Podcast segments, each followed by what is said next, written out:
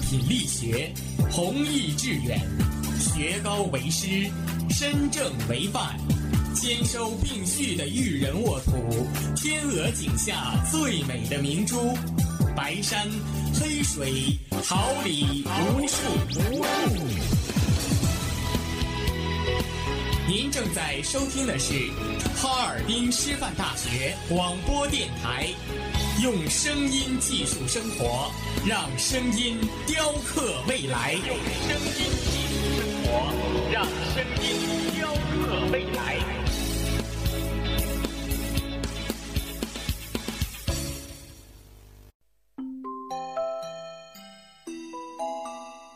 准备好了吗 Three, two, one.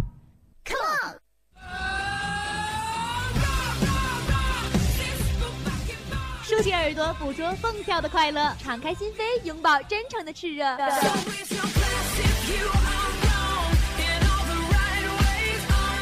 火辣不仅是一种味觉，激情不只是一种感觉。让我们一起火力全开，甩掉所有烦恼。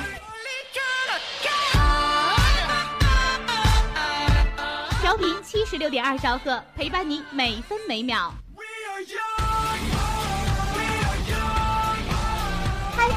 发你的听觉，hold 住你的世界。爱学习，更爱生活；爱生活，更爱广播。让生活充满魅力，让幸福触手可及。That's what makes you beautiful. I'm just a little bit caught in the middle. Life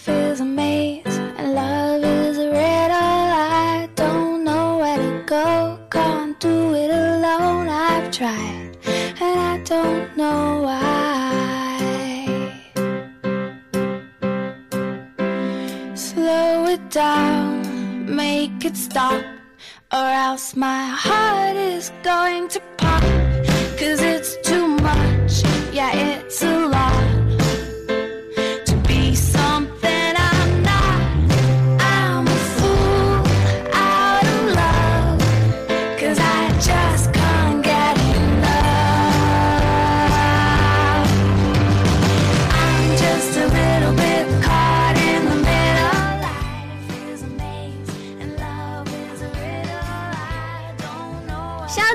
闪烁的语言，储备最幸福的力量，为生活努力奋斗，为生活意气昂扬，聚集您的目光，敞开您的心房，用最动听的声音播放世间最温暖的心情，用最美丽的语言拉近你我最知心的距离，绽放可爱阳光，点亮真实生活。每周一晚，每周一晚，阳光生活，阳光生活，给您崭新的生活，闪亮的阳光。sun is hot in the sky, just like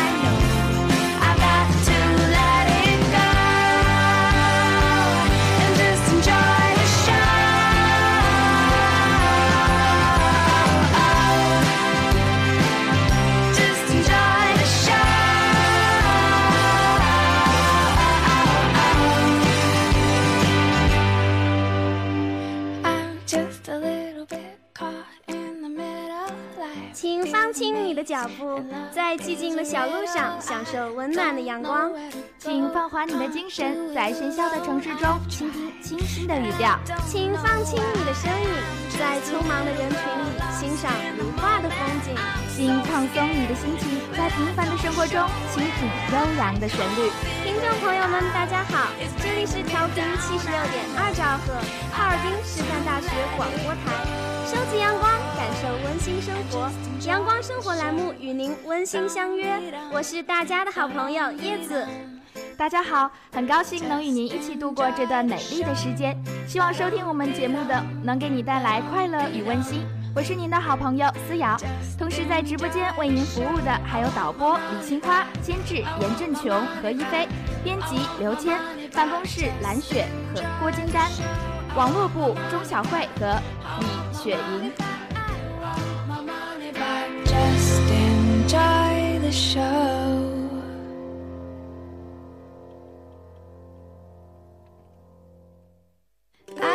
try it with a waltz. I could try rock and roll. I could try it with the blues. If a song would do, I could sing it high or low. When I let you go, you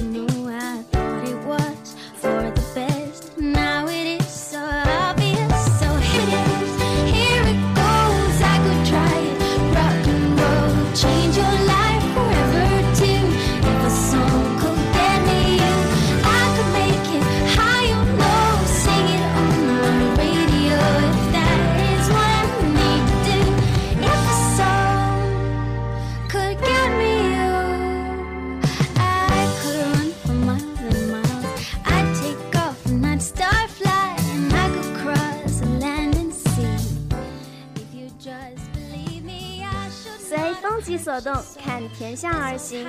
季节来来去去，牵挂短短长长。一声温馨问候，一句真心提示。让我们一起关注近几天的天气情况。今天白天阵雨，十七摄氏度至二十八摄氏度，南风三到四级。明天白天阵雨，十六至二十四摄氏度，南风三至四级。后天白天小雨，十四至二十三摄氏度，西风三到四级。六月如花般绚烂的季节，蔚蓝的天空和五颜六色的花朵都给我们带来阳光般的心情。让我们好好享受这个季节带给我们的无限惬意吧。To make it right.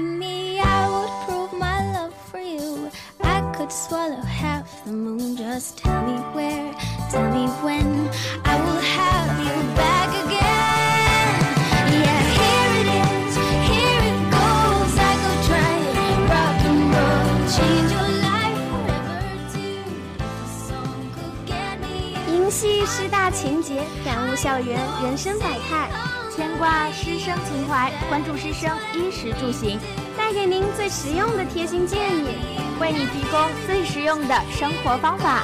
编织你我校园美丽人生，校园生活秀，一起分享不一样的生活体会。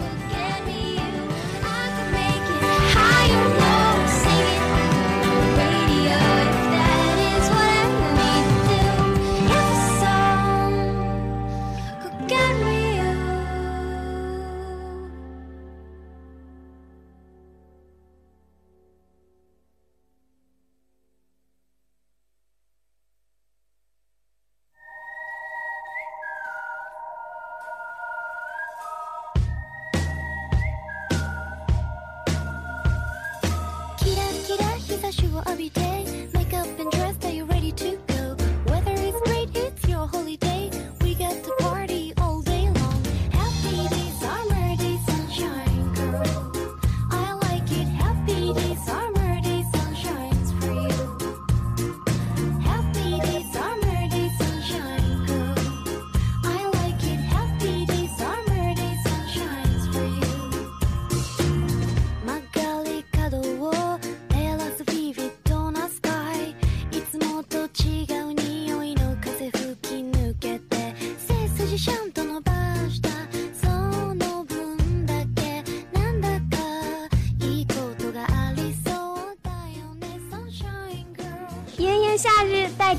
的是无限的激情，可是当天气过于炎热时，长时间待在室外的人就很容易中暑。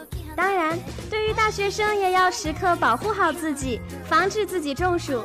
下面我们就了解一下关于这中暑的知识及防治的办法。首先，我们先了解一下什么是中暑。中暑是在炎热天气、湿度较大及无风的环境条件的长时间作用下。导致人体体温调节中枢功能出现自身代谢紊乱为主要症状的总称，如出现头痛、头昏、烦躁、口渴、全身疲乏、心慌心悸、注意力不集中等表现。无论体温是否正常，均应考虑为中暑先兆。那在这炎炎夏日，怎么预防中暑呢？首先，应当注意你的穿着。外出时穿衣服尽量使用棉、麻、丝类的织物，应当少穿化纤类的食品服装。切忌为了显露身材而穿着过于紧身、不透风的衣裤，以免大量出汗时不能及时散热，引起中暑。其次，则是在饮食方面要注意。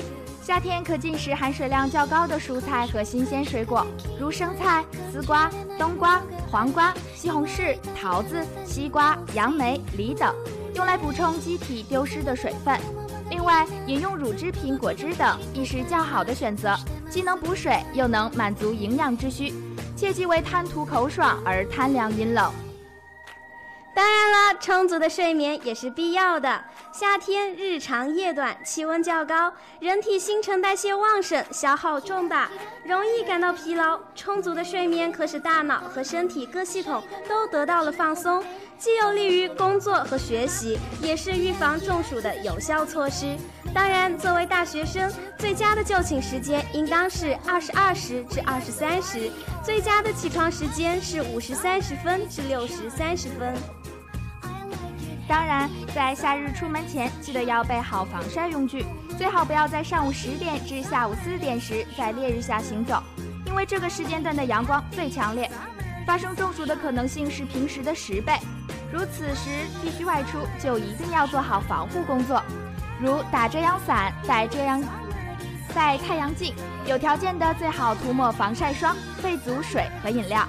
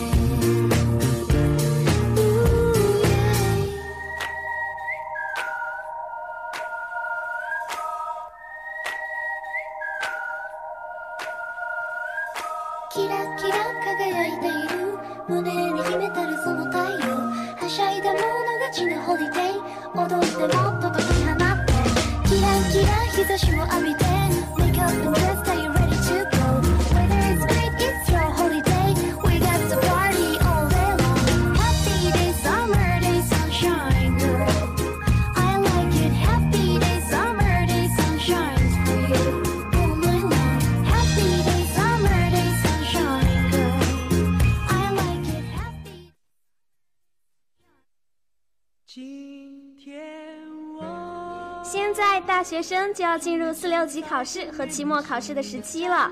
考试不仅是测试自己这学期的学习水平，也是对自己的一个评定。我们也会更加努力地进行全面的复习。但是这时候，考生面对即将到来的考试，心里觉得有一种非常大的压力存在。有些考生甚至出现了不同的程度的心理，譬如考前焦虑症，甚至发展到身体的不适。所以，学生应该在注重身体的同时，还应更加注重心理的健康。考试作为考生，总会有焦虑的时候。适度的焦虑可仅可以促进临场发挥，但过度的焦虑会影响考试的状态，导致考试时候的注意力分散、逻辑思维过程不清晰、记忆力减退，甚至知识遗忘等。所以这一段调整好自己的心态尤为重要。在考试前的这一段时间，我们可以适当的做一些运动，适度的训练，不能有累的感觉，不能过度。打打羽毛球，慢跑一下，可以让身心慢慢的放松下来。同时，运动也使你保持头脑的灵活，更好的有利于你的考前复习。饮食规律也是一个需要关注的事情，这里边包括食品的品种、数量、种类等这几个方面，尽量都要和平时保持一致。平时吃什么，考试时就吃什么，不要增加，也不要减少。吃饭时也不要吃得过饱，以免增加胃的负担。同时要注意自己的饮食卫生，防止自己的身体出现不适。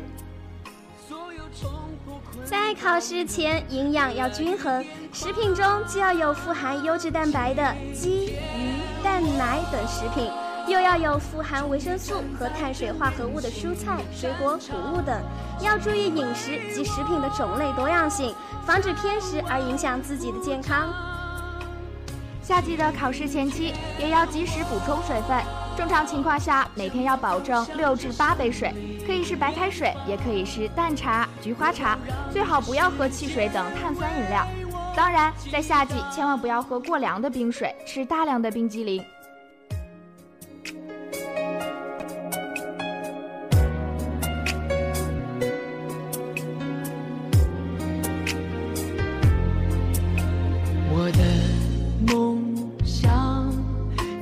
个失败的时候，迎来祝福目光，懂得幸福就是彼此依靠的肩膀。我的梦想，在每次付出汗水，创造生命绽放，告诉世界我们这一代自信的力量。所有经历风雨。这几个方面以外，饮食对于我们也是一个不可忽视的问题。在考试日益临近的时候，我们最好吃些缓解紧张情绪和心理压力的食物，这样更有利于我们的备考。那这样的食物有哪些呢？每天来一杯牛奶吧，钙是天然的神经系统稳定剂。研究表明，人在受到某种压力时，排出体外的钙会增加。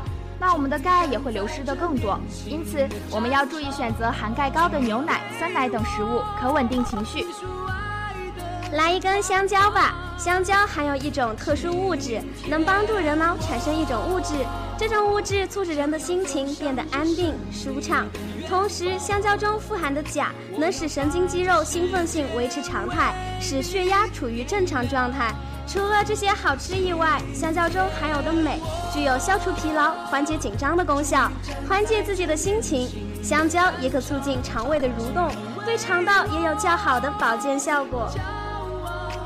柑橘也是个不错的选择，相对于别的水果，富含了更多的维生素 C，而维生素 C 具有平衡心理压力的效果。维生素 C 的主要来源为新鲜的蔬菜和水果，其中柑橘类水果及番茄是维生素 C 的最佳来源。在早晨，除了其他早餐外，最好来碗小米粥。你或许想象不到，小米粥也具有平复心情、缓解紧张、烦躁的功能吧。除此之外，小米粥富含人体所需要的氨基酸及其他优质蛋白质、各种矿物质、胡萝卜素等等。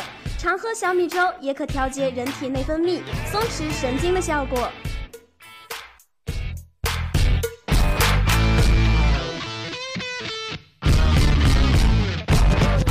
今早起床了，看镜子里的我，忽然发现我发型睡得有点酷。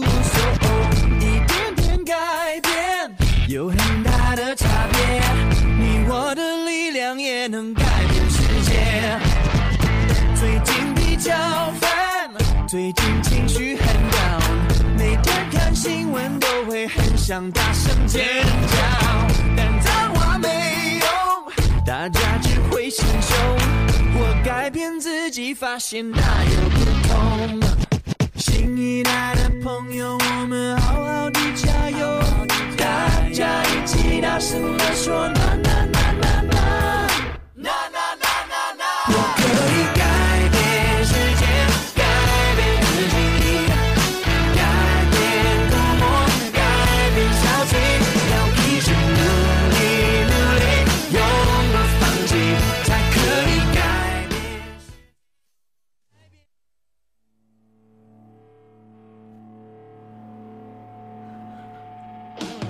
千花万草装点了青山秀水，鸟语花香点亮了美好画卷。花使人与自然和谐相处，花使人得到美好的艺术享受。体味花的魅力，走进花样生活。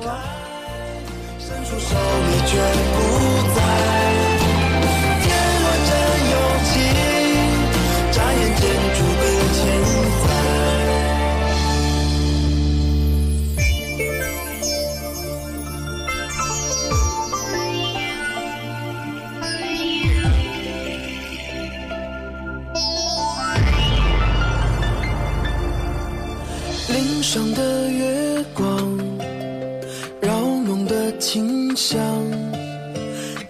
说中爱开始的地方。风吹起梦醒，雪斑满天阳。衣裳的贪欢，笑来收场。夜苏醒的眼泪，凝成点点露水。正如欧洲谚语所说的，宇宙间最美的三件事情：天上的星星，地上的花朵，人间的爱。体味花的魅力，走进花样生活。今天就来介绍大家所熟知的一种花吧。相信大家都曾听过茉莉花的歌，这首歌把茉莉花的美丽与洁白展现在我们的眼前。今天就来聊一聊茉莉花吧。茉莉原产于印度、巴基斯坦，中国早已引种，并广泛的种植。茉莉喜温暖湿润和阳光充足的环境，其叶色翠绿，花朵颜色洁白，香气浓郁，是最常见的芳香性盆栽花木。在种类繁多的茉莉中，最著名的一种是双瓣茉莉，也就是人们平常俗称的茉莉花。茉莉为常绿小灌木，高可达一米，枝条细长，小枝有棱角，有时有毛，略呈藤本状，花瓣呈白色，极芳香。大多数品种的花期为六到十个月，果实较为罕见。因为多数情况下，茉莉花多授粉而不孕，很少结种子。茉莉性喜温暖湿润，在通风良好、半阴的环境下生长最好。土壤以含有大量腐殖质的微酸性沙质土壤最为合适。大多数品种畏寒，不耐霜冻。茉莉花素洁、浓郁、清芬、久远。它的花语表示忠贞、尊敬、清纯、贞洁、质朴、玲珑、迷人。许多国家将其作为爱情之花，青年男女之间互送茉莉花以表达坚贞的爱情。它也作为友谊之花，在人们中间传递。把茉莉花环套在客人颈上，使之垂到胸前，表示尊敬与友好，成为一种热情好客的礼节。茉莉花清香四溢，能够提取茉莉油，是制造香精的原料。茉莉油的身价很高，相当于黄金的价格。茉莉花、叶、根均可入药，茉莉花还可熏制茶叶或蒸取汁液。地处江南的苏州、南京、杭州、金华等地，长期以来都将其作为熏香茶料进行生产。同时还可制作茉莉花茶，在中国的花茶里可闻春天的气味之美誉。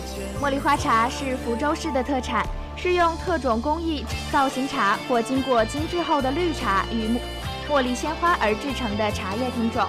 福州茉莉花茶曾内销全国各地，外销四十多个国家和地区，产量及出口量一度居全国之冠。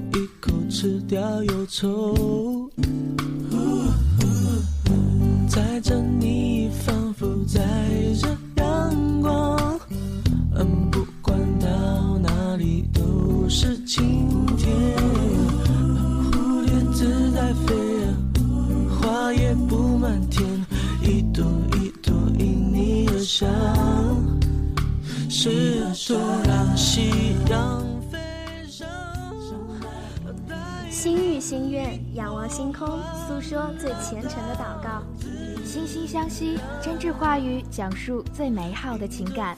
我们是相隔光年的星星，却在这里偶然相遇。我们在冥冥之中找寻着另一个快乐的自己。走进星座物语，邂逅缘分的痕迹。看星星，一颗、两颗、三个、四个连成线，美的美，我们许下心愿，看远方的星手牵手，一步两步三步四步望着天，看星星，一颗、两颗、三颗、四颗连成线，美的美。我们许下心愿，看远方的星，如果听得见，它一定在人生的长河中，每个人都在义无反顾地扮演着漂泊者的角色。我们有各自的希望。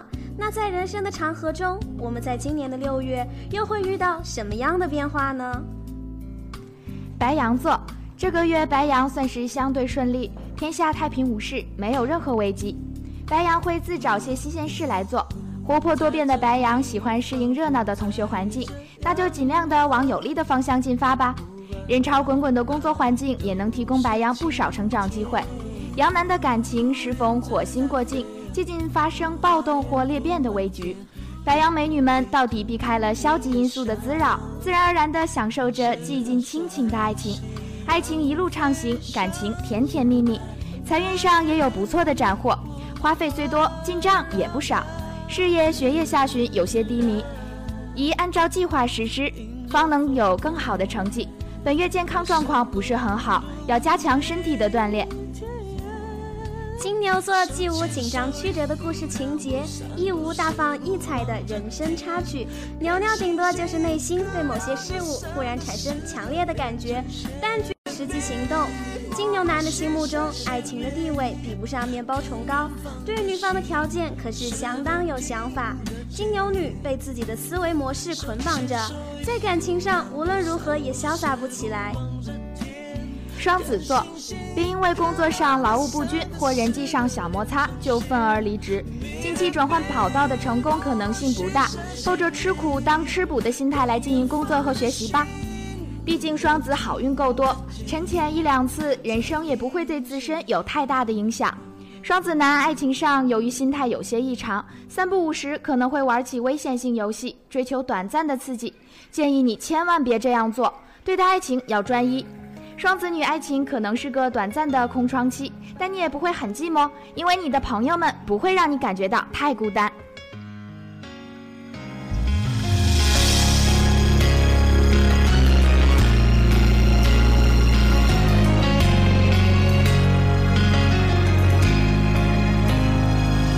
冷风过境，回忆冻结成冰，我的付出全都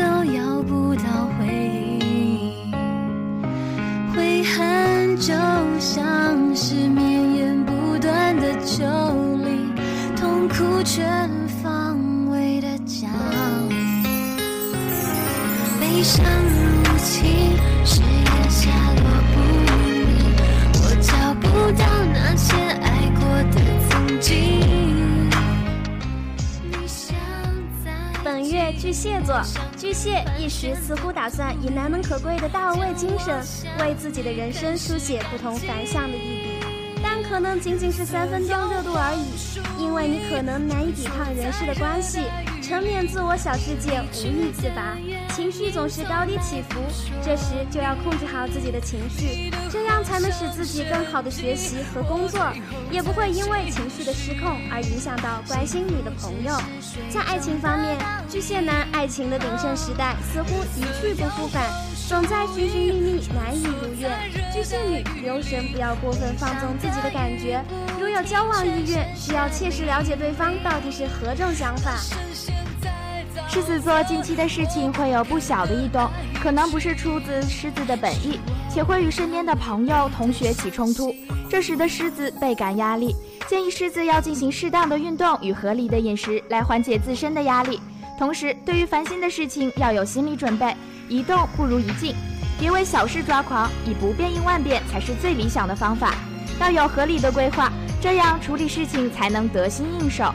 在爱情方面，热情似火的狮男对自己所爱的人频频示意，狮子男会有纵使不成功也能留下美好的青春记忆的想法，而狮子女外表似乎不陶醉于爱与被爱，但实则内心是很在意被关注度的，那就好好的表现出来吧。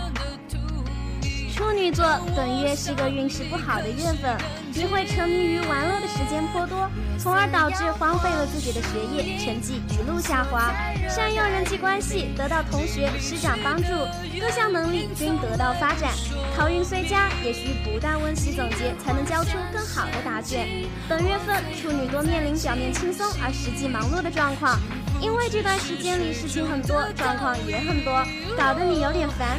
有些事会让你有犹豫，心里反复斟酌着，麻烦事就开始慢慢的聚集了。原本就急躁的你，却不得不因为有事和人来来回回的反复沟通处理，压力很大，会让你觉得很是疲惫。这时休息就变得很重要。天秤座本月根本就没有心思工作，很不巧的又遇到贵人能量值跌至历史新低。这一阵日子是不会太好过的，所以这是要谨言慎行，全面修复和他人通达流畅的互利合作吧。同时要改变自身的态度才最重要，要积极的面对你的工作和学习，这样你就会发现事情并没有你想象的那么糟糕。感情运上，秤男感情上调动不起积极性，但桃花仍不寂寞。但相反的是，为了保全对方心目中的美好形象而大费周折的秤美女。桃花略冷静一点，倒是很有好处。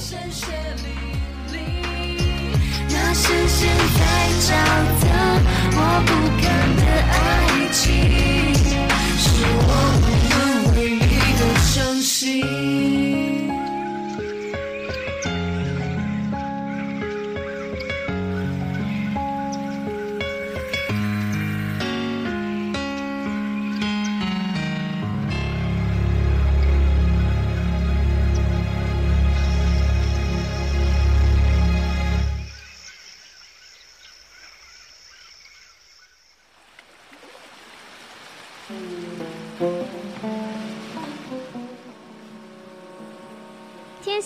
虽然不能一步上青天，但天蝎这一程丝毫不用担心工作及学习的问题，既能得到同学的支持，也能在学业、社交等各方面得到保障。内心的敏感多疑自然得到舒缓，但天蝎们却不要骄傲，即使顺利，也要自己很努力才行，这样大家才会更加的认可你。爱情方面，天蝎男暗败的感情运突如其来，赢得维纳斯眷顾，尽管未必是十全十美的梦中情人，却会缘逢真命天女。与此同时，徘徊在感情路上的天蝎女，前景渐渐明朗化，或许你现在的他就是你的完美情人。射手座近期平坦的大形势趋于小小的组织，可能要做牛做马才会有丰厚的收获。不过稍微欣慰的事情是，能在上半月默默努力的射手，在下半月会有亮眼的成绩。在爱情方面，很少因爱不遂的而趋于浮躁的射手男，偶尔暗恋一番，滋味分外美妙。而射手女或许是真正的爱上了你现在的恋人，宁愿忽略对方的大缺陷，也要遂了爱的心愿。在这一点上来说，射手女不要为了爱情冲昏头脑，在爱情的道路上也要理性思考。本月摩羯座幸运女神慷慨的给予帮助，这个月相对于上个月来说很顺利，摩羯们成功的气息华丽扑面而来，那就好好营造自己的人生舞台吧，创造一个拥有无限可能性，同时可以包容一切的环境，撑起大场面，全面衬托自己的地位与重要性。在爱情方面，摩羯男有机会寻获符合心中美好形象的另一半，摩羯女的感情也会使自己感到很满意。幻想的水瓶座，如果没有异乎寻常、失去理喻的长驱直进，也许一生都会原地踏步。但幻想和理想毕竟还是有差别的。藐视循规蹈矩的水瓶，在脑海里又出现新点子之际，不妨多花些心思，规避一切有可能长出瑕疵的推断和预测，避免追求理想的热能被现实化为灰烬。在爱情方面，水瓶男的感情遭遇冷化效应，有点冻结；水瓶女的爱恋也不是十分的理想。本月双鱼座，双鱼被惯性麻木了身心。倦怠于毫无新意的环境，以至于毫无能量对付手头的工作。记住，有些心思不能曝光，收起来比较妥当。忍耐过去，生活又会很好的继续。这期间，双鱼可能有机会跑不少地方，多在行程中长见识吧。感情方面，许多现实问题在不经意之间闯进了双鱼男的脑海，不解决这些问题等于爱情无着落。但女孩们依然全身心闪耀活跃的爱之能量，甜蜜又快乐。再见，再也不见，心碎了，飘荡在海边，你抬头就看见。传说中因为爱甘心被搁浅，我也可以为你潜入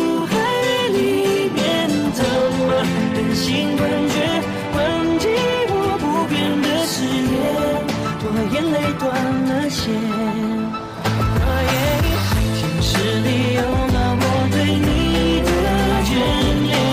我愿意化作雕像等你出现再见再也不见心碎了飘荡在海边你抬头就看见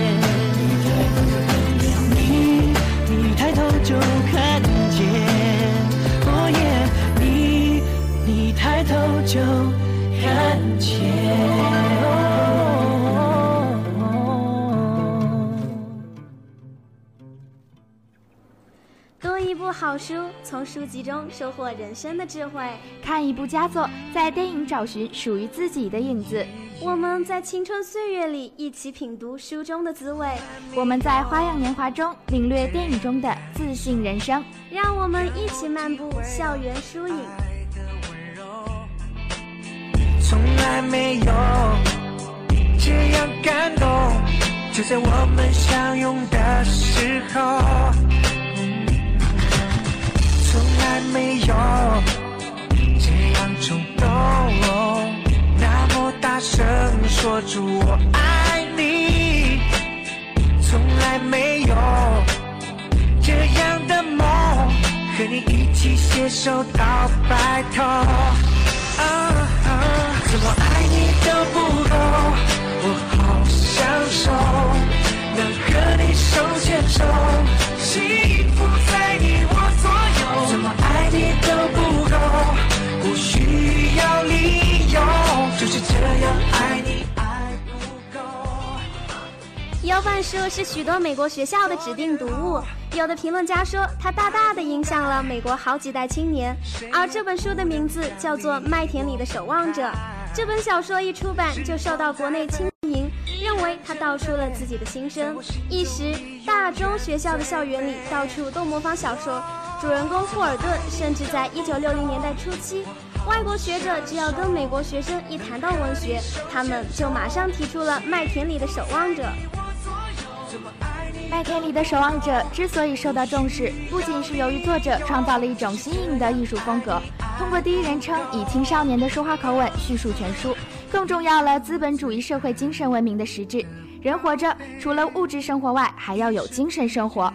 而且，在一个比较富裕的社会里，精神生活往往比物质生活更为重要。主人公是十六岁的中学生霍尔顿·考菲尔德，是当时当代美国文学中最早出现的反英雄形象之一。霍尔顿出生于纽约一个富裕的中产阶级家庭。学校里的老师和自己的家长强迫他好好读书，为的是出人头地，以便将来买辆高档的汽车。而在学校里，一天到晚做的就是谈些与学习无关的事情。他看不惯周围的一切，根本没心思用功读书，因而老是挨罚。到他第四次被开除时，他不敢回家，便只身在美国最繁华的纽约城游荡了一天两夜。住小客店、逛夜总会。他这辈子最痛恨电影，但百无聊赖中又不得不在电影院里消磨时间。他讨厌虚荣庸俗的女友萨莉，却又迷恋她的美色，情不自禁地与她搂搂抱抱。因此，他尽管看不惯世道，却只好苦闷彷徨，用种种不切实际的幻想安慰自己，自欺欺人，最后仍不免对现实社会妥协，成不了真正的叛逆。这种精神上无法调和的极度矛盾，最终令他彻底崩溃，躺倒在精神病院里。可以说，作者赛林格和他笔下的人物霍尔顿的悲剧所在。这本书的作者就是赛林格，一九一九年生于美国纽约城，父亲是做奶酪和火腿进口生意的犹太商人，家境相当富裕。赛林格十五岁的时候被父母送到宾宾夕法尼亚州一个军事学校里住读。据说《麦田里的守望者》中关于寄宿学校的描写，很大部分是以那所学校为背景的。《麦田里的守望者》是他的成名之作。主人公霍尔顿是当代美国文学中最早出现的反英雄形象，这一形象尤其得到青少年的普遍认同，一时间就像模仿少年维特一样，模仿霍尔顿的言行、行动、语言和穿着，成了当时的一种时尚。作者用这位少年的眼光与他自言自语的方式来评述、批判了周围的成人世界的虚伪。发育期间的少年往往被成人所误解。每个人，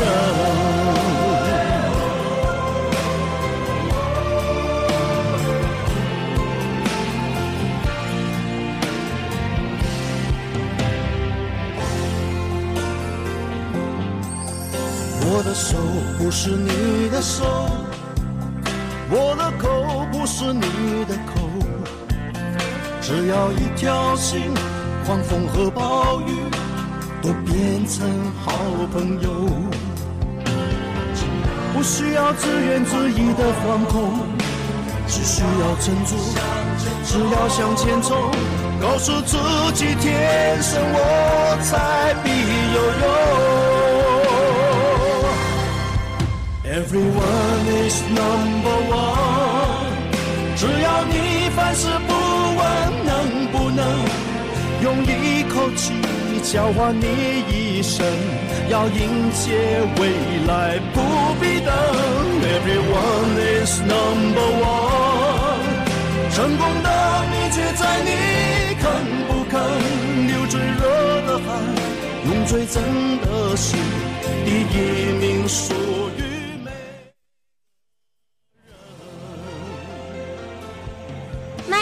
守望者，此题目留给人们太多的想象空间，浪漫富有诗意。而它奇特的书名出于主角霍尔顿的白日梦。某次，他梦见自己旁观一群儿童在一个悬崖边的麦田中奔跑游戏，唯恐儿童跌下悬崖，他就幻想自己是悬崖边的守望者，看紧着朝悬崖边乱跑的孩子们，防止他们掉下悬崖。麦田里的守望者小说的主人公，他貌似玩世不恭，厌倦现存生活平庸的一切。可他并非没有理想。当他的妹妹问到时，他只是淡淡的说了句：“想当麦田里的守望者，看好玩耍的孩子，或许就是他的理想。”这些孩子没有好坏之分，只因是孩子。这些孩子，他们有活泼的天性，他们喜欢走，也喜欢跳着走，走也急着跑。如果他们想跑出麦田，也可能仅是好奇，想发现麦田外的世界是否更加精彩，亦或是捉迷藏时不小心踩到了红线。这或许就是主人公梦想自己也能这样的原因吧。麦田里有纯真，有童趣，有最纯美、最自然的一切，就是主人公想逃离当时那个充斥着邪恶伪君子的社会，不想让自己再迷失了那条纯真的路。人到了成年，有时常常想起童年的情景，那些属于个人的欢乐世界。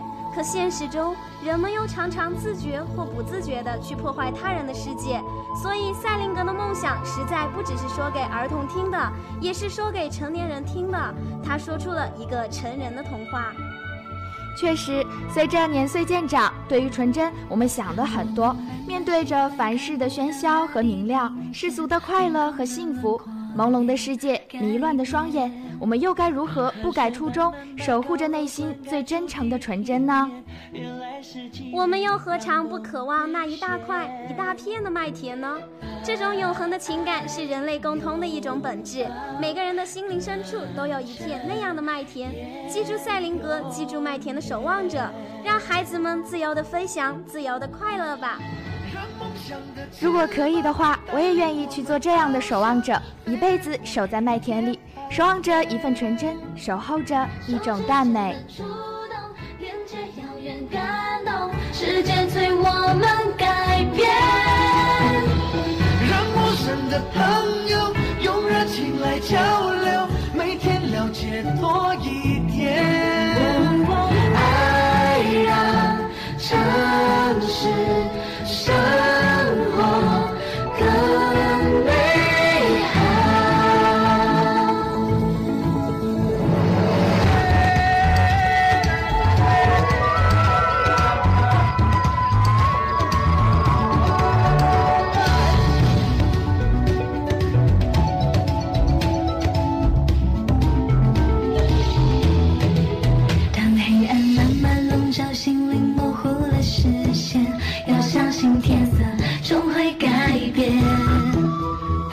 水慢慢把感动哭成微笑的脸，原来是沉淀，让爱蔓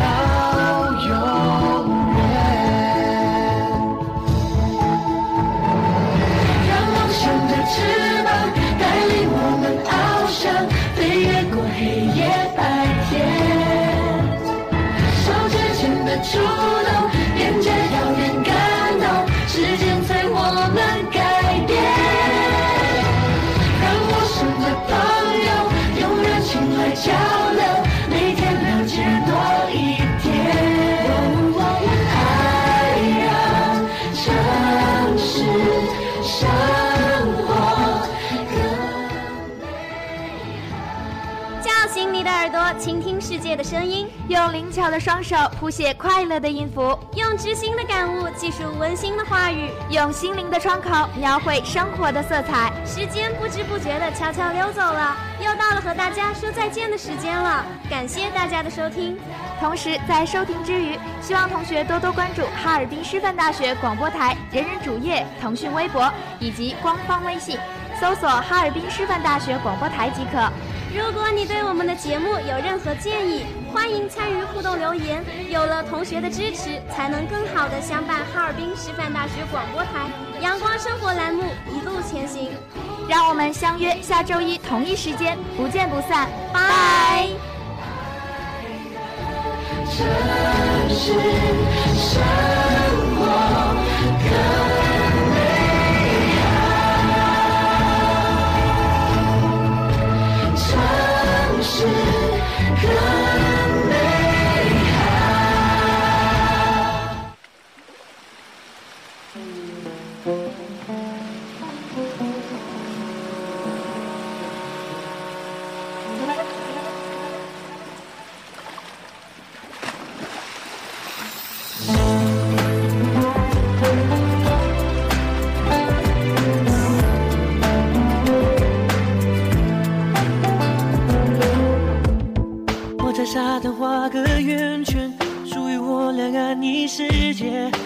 和别人连线。我不管你来自深渊，也不在乎身上鳞片，爱情能超越一切。